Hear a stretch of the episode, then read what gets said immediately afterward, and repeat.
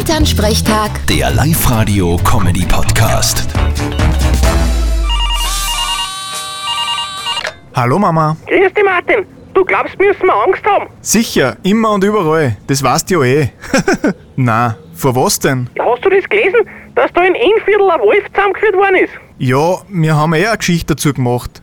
Der Wolf hat definitiv ein Pech gehabt. Nein, aber meist sind da noch mehr unterwegs, weil normal sind ja die Wölfe im Rudel unterwegs. Ich hab keine Ahnung. Aber soweit ich weiß, wird schon hier und da wieder mal ein Wolf gesichtet.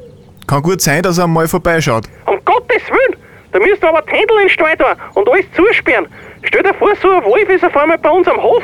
Was soll man denn da tun? Ah, das ist eh einfach. Zuerst frisst er eh die Oma. Dann wartest bis er schlaft. Wenn er schlaft, schneidest du ihm den Bauch auf, holst die Oma raus und füllst ihm den Bauch mit Pflastersteiner. Und dann? Dann wird er munter, kriegt einen Durst, geht zum Brunnen und fliegt rein. Hey, du bist ja so blöd.